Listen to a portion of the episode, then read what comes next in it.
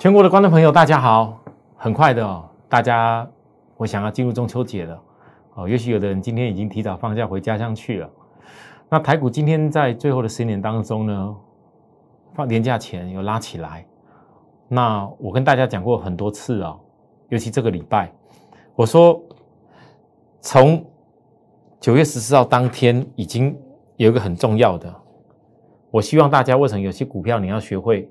守株待兔，有些股票你不要因为看它量说觉得比大盘不好，就觉得应该要赶快廉价之前要砍光光。我特别跟大家讲，因为这个量缩的过程已经在反映国际性，大家在观察这个 FED 哦是不是会有 QE 回收的一个状况。但是我我总是希望大家记住一个重点啊，因为很多人在近期这几天问我这件事啊，市场上那种传的很难听的，讲的一大堆 QE 怎么样的很多。我再跟大家讲一个重点而已，投资人你要思考，如果你是外资的话，你觉得现在大盘这种量，你有办法？你身为一个外资，有办法大幅性的股票做调节跟变化吗？说真的，FED 这件事情，我相信外资应该比你还更谨慎。但为什么在这一波的行情当中，我一样规划这个大盘？我一个礼拜前就跟大家讲，一定会这样说，教大家如何。回撤破了什么点以后会压低指标，告诉大家这叫温水煮青蛙盘，你要记住这会杀多诱空再嘎，它完全吻合我所跟大家报告的，杀多是融资在退出，廉价型融资有没有退出？诱空你看看融券有没有增加？啊，到时候融券增加以后，如果国际上哎这些利空因素都反映了，那是不是请问大家是在嘎？好，好，那在嘎之前呢，有些东西你是要提前布局的。基金这个行情很非常明显。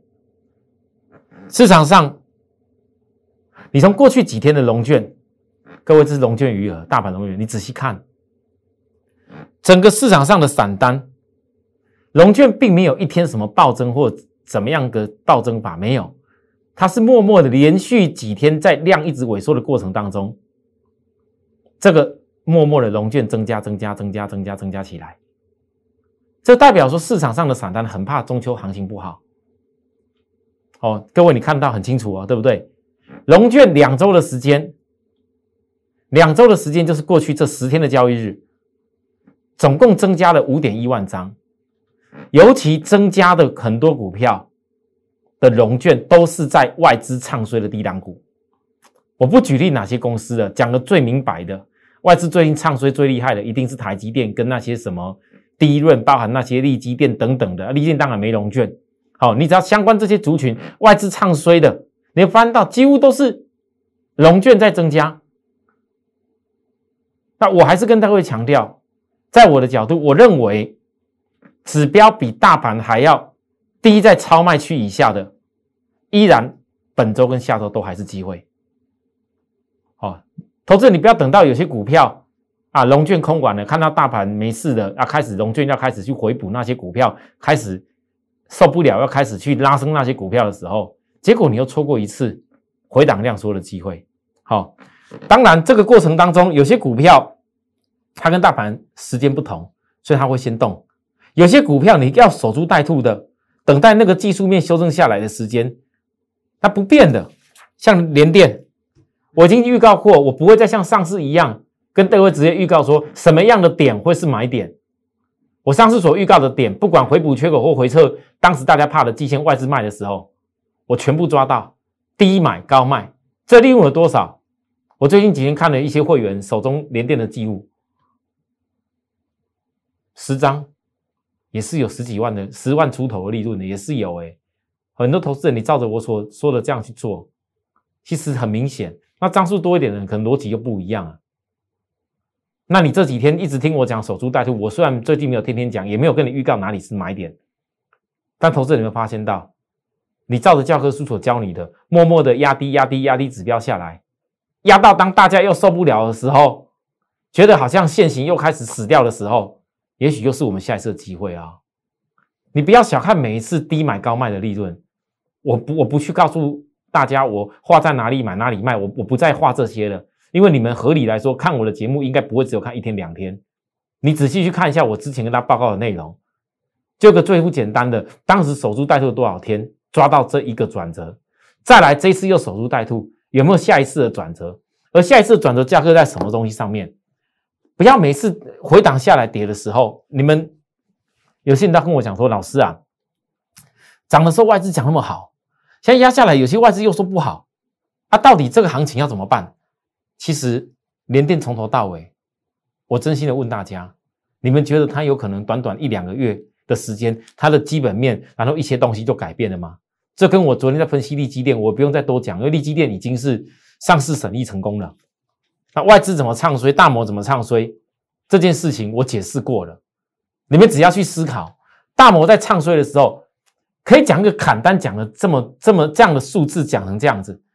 可是你们知道吗？大摩在讲这件事情，看了这么多族群不好的时候，各位你注意看，那些唱衰不好的公司，很多都外资借券在回补。哎，外资到底在做什么？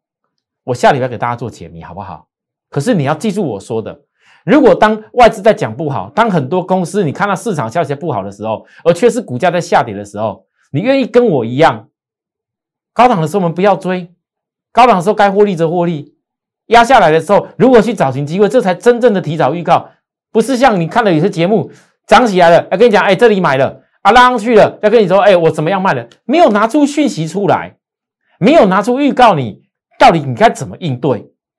都是讲那即时的。所以很多投资人跟着老师的时候，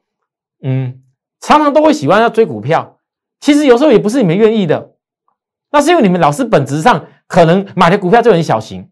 可能本质上做的一些股票就没有讲得很清楚，所以你会很很紧张、很恐慌的，看到讯就赶快追下去。我告诉大家，我的会员绝对不会这样子，我的会员一定是很多公司你已经锁定好，听完我讲完这些基本面以后，这个叫做基础的基本面的架构。你很清楚到这一次以后，你自然会很安心的去搜寻什么时候买点最适合于你，对吧？我再举例，当然有的股票这一次中秋之前，今年这个量说到几乎是今年以来应该是最低档的量了。那每一次只要当行情有说到那一种很低档量的时候，我跟各位说，你们去回顾一下以前的经验，不要说那个低档量一定是最低点。但是那个低档量一定都会有给你一个机会，因为低档量代表市场上的人不大愿意交易，代表可能很多散户系过去喜欢追高的状况已经暂时不存在，甚至很多股票也有点不大敢碰。但是往往也就是因为很多低档量的时候，会酝酿出新的族群的大转折，有些比大盘跌的更久，它正好来它产业的旺季，所以它在形成大转折。但是因为量很少，市场上没有看到它大涨的时候，大家不会去介绍它。那投资朋友，你愿意去注意这些公司吗？这就就是一个学习。不管这些公司到底量多大多小，就好像说我讲九月十号、十五号，我跟大家讲，我也说了，航运有些时候还在休息的时候，有些新会员没办法。我知道你们很想跟我跟我锁定散装航运，但是你的一个阶段个阶段做，我们也不是全部都全部都买散装航运啊。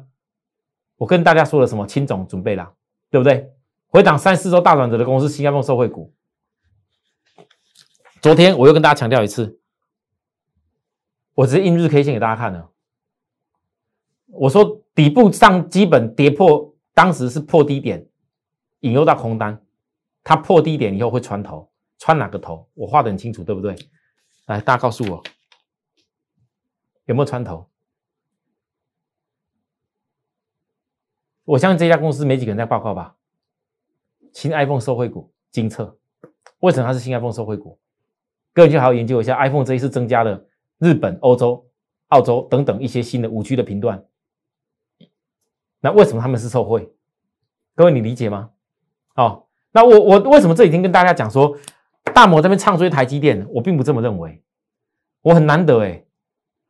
前几天的时候，你们回想一下，那时候大摩唱衰台积电、立电的时候，我讲一句，我说没有那一种台积电股价压到几乎指标超卖区快接近的时候，那除息版的你们不敢看啊。我问大家，你除息你有去参加台积电的人，你有没有赚到息又兼填息，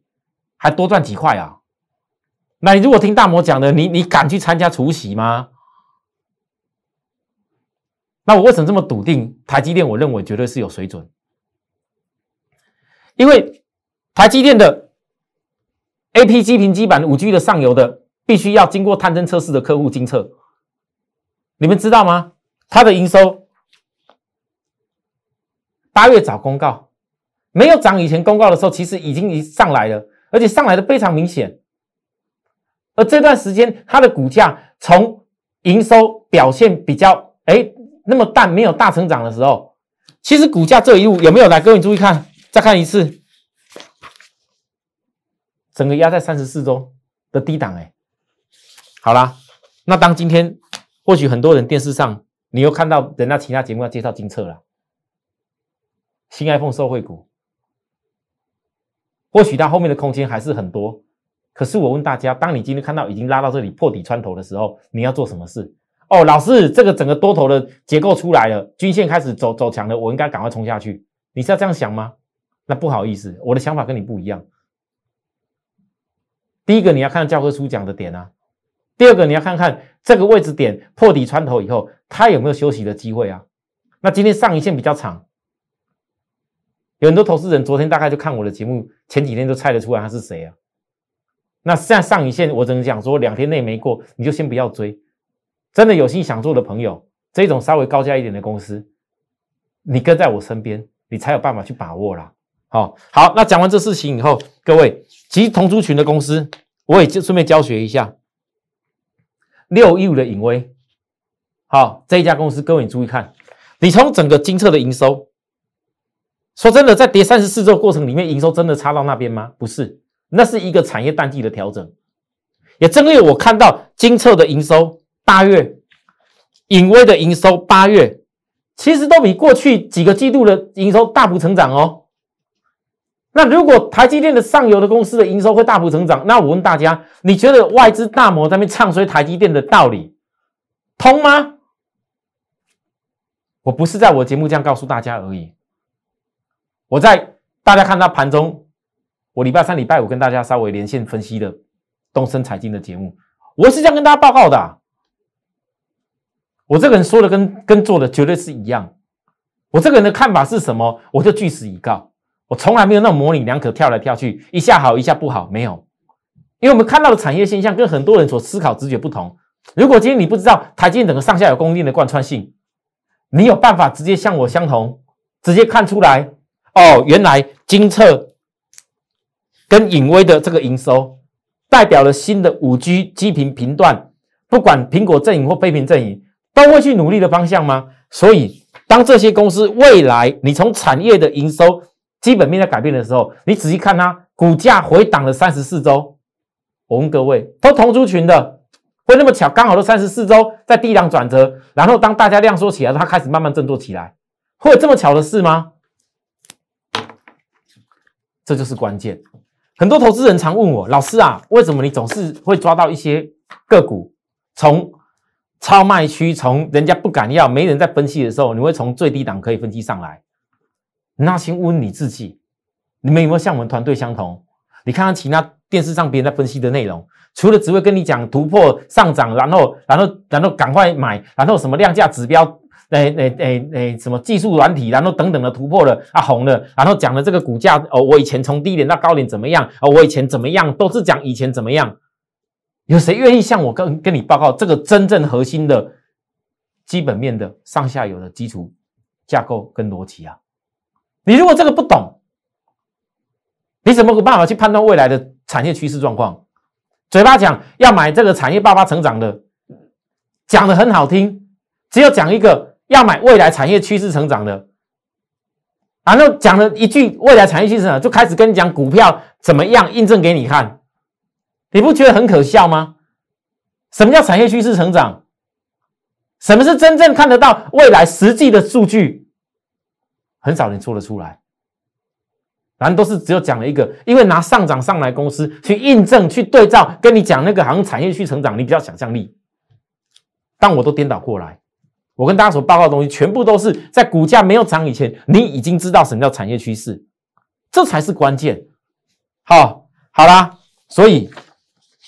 讲到这里以后，来中秋时间，我不要占大家太多时间，我们讲快一点。二六零三的长荣，我讲了三天的时间了，讲长荣的基本面，它过去的 EPS 包含前八月，包含九月份我推估出来的获利，其实我都预告过了。你们也看得到 EPS 都很不错，陆陆续续很多投资人认认识了我，看着我的节目，然后默默的，因为手中可能有一些航运，因为手中可能有一些联电，手中可能有些股票，默默的帮我按了订阅跟小铃铛关注我。还有的人比较害羞，不好意思来加入我的 line 以后跟我说说话。我其实我觉得我的很多的粉丝朋友都很可爱，也很单纯。我有发现到我的粉丝朋友最多最多的人，其实你们都是在上班，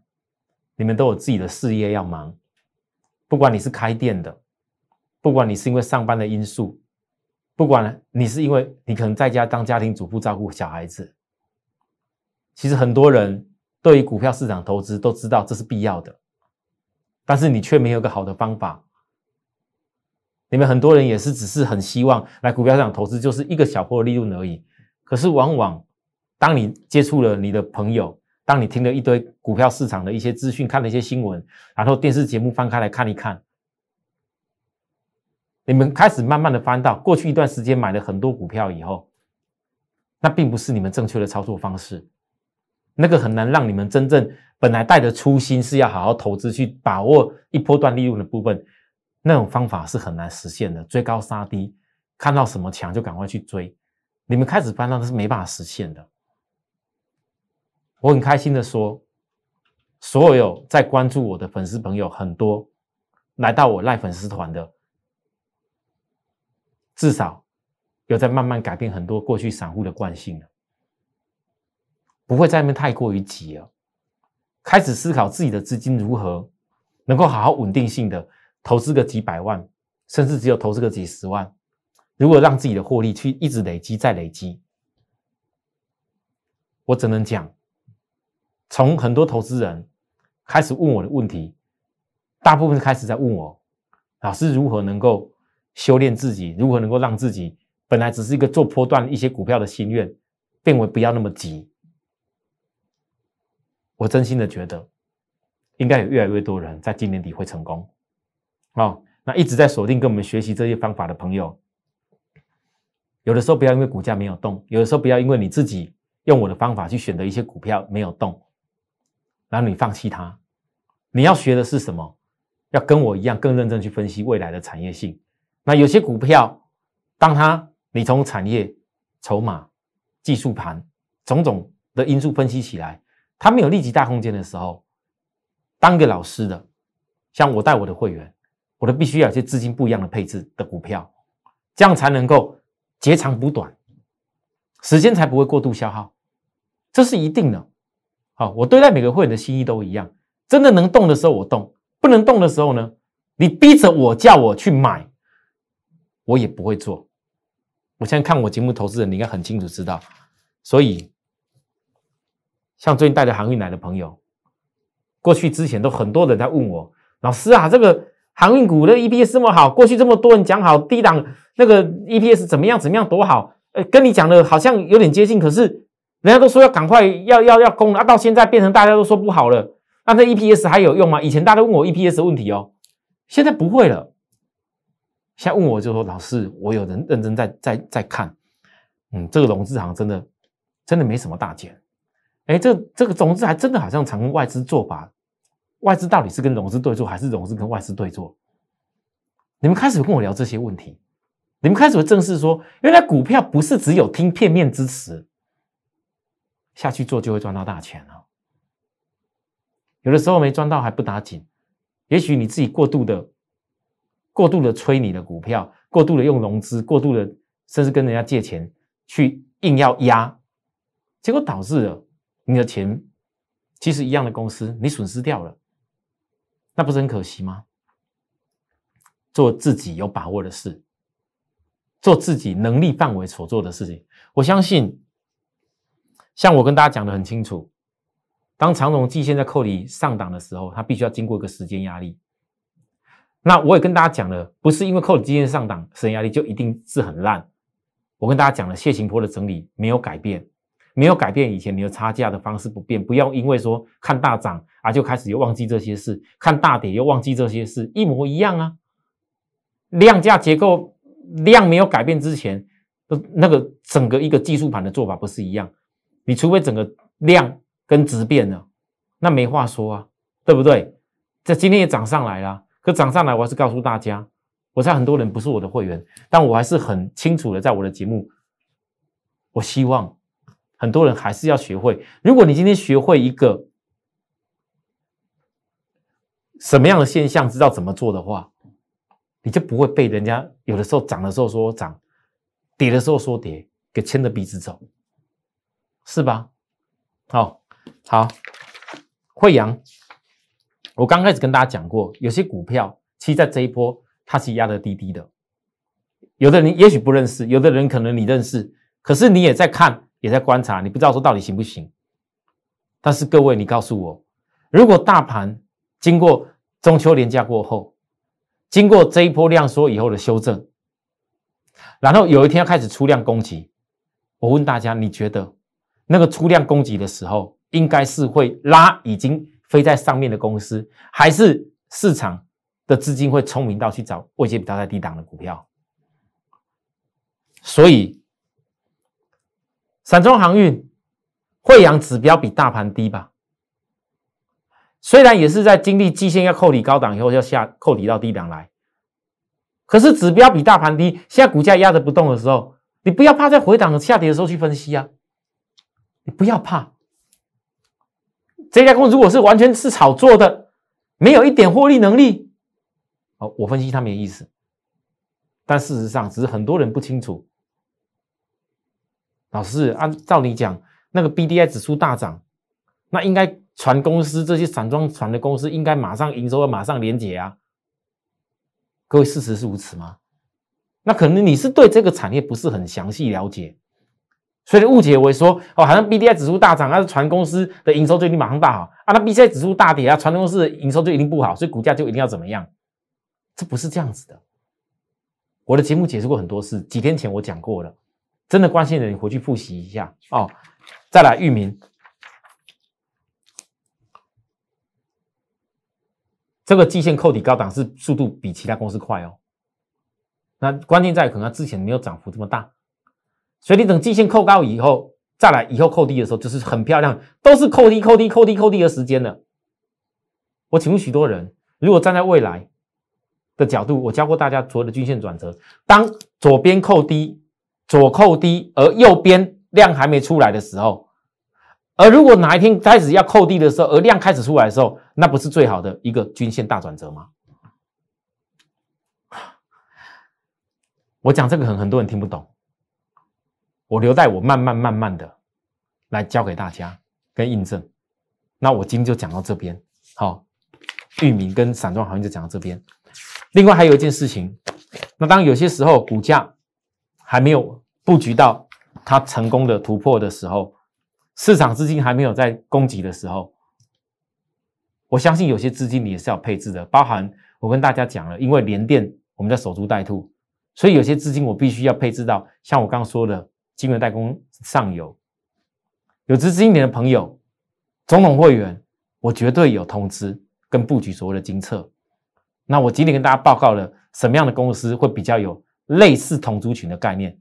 那个都是中期性大转折的股票，不会因为说我今天精测啊，短信跟大家报告以后，以后就不报告了。那总是有好的时机吧？啊，哪些没有涨的，我当然跟你分享一下。可是还有些股票。这个股票可能比较适合所有会员都可以做价位。那各位你看一下，九月十五号当天，我跟大家讲，超卖区停留七天，普特会准备了，停留第八天都没涨哦，准备了，全部都在超卖区，也没人愿意跟你谈呢。来到今天，拉起来，一天拉过几天的压力点？各位，超卖区停留八天后翻阳。我问大家，如果经过从高点回档下来，超卖区经过八天后翻阳，那这是极度的压缩。假设后面量跟价都开始均线翻转冲出去的时候，是不是剩下最后卡位时间而已了？你仔细看看这个五日线，再看看它的十日线，再看看之前月均线的位置扣底点。事实上，它在今天这一种中秋节之前能够一举拉一根突破这些结构，已经告诉你，如果你下礼拜再没有插插到最后卡位时间，你恐怕要让我再给你低点，我觉得也不多了啦。哦，因为我不喜欢带会员去拉高的时候去追。也许有的人你不在意啊，你就老师没关系啊，我不要买低点啊，拉上去我再去追啊。那我问大家，那如果你跟我的会员的低点差距了五趴了，甚至差距更多了，你再去追，你会买的心甘情愿吗？你会想要买张数敢买多吗？所以，当股价越是在低档压缩的时候。各位再看一次，我分析一天，分析两天，到这里来，几天下来，不要跟我说你买不到，不要跟我说你做不到。下礼拜，当大家有的人现在开始要紧张，说会不会会不会台北股市啊中秋之后，今天看这个气势好像要喷了，啊喷了也不错。那在我角度是如果没有喷。那现在所有的股票都帮你在这边已经准备好的部分，是不是跟我一样虎视眈眈的守株待兔好的买点？想跟我们一块这样做吗？想的朋友跟我们零八零服务专做联系。在此祝大家中秋节快乐，也祝许许多我们的会员在中秋节过后所有的准备动作，我们做好以后要一起来迎接机会。谢谢大家收看，拜拜。立即拨打我们的专线零八零零六六八零八五零八零零六六八零八五摩尔证券投顾张志成分析师。本公司经主管机关核准之营业执照字号一零九经管投顾新字第零三零号。新贵股票登录条件较上市贵股票宽松，且无每日涨跌幅限制。投资人应审慎评估是否适合投资。本公司与所推介分析之个别有价证券无不当之财务利益关系。本节目资料仅供参考，投资人应独立判断、审慎评估并自负投资风险。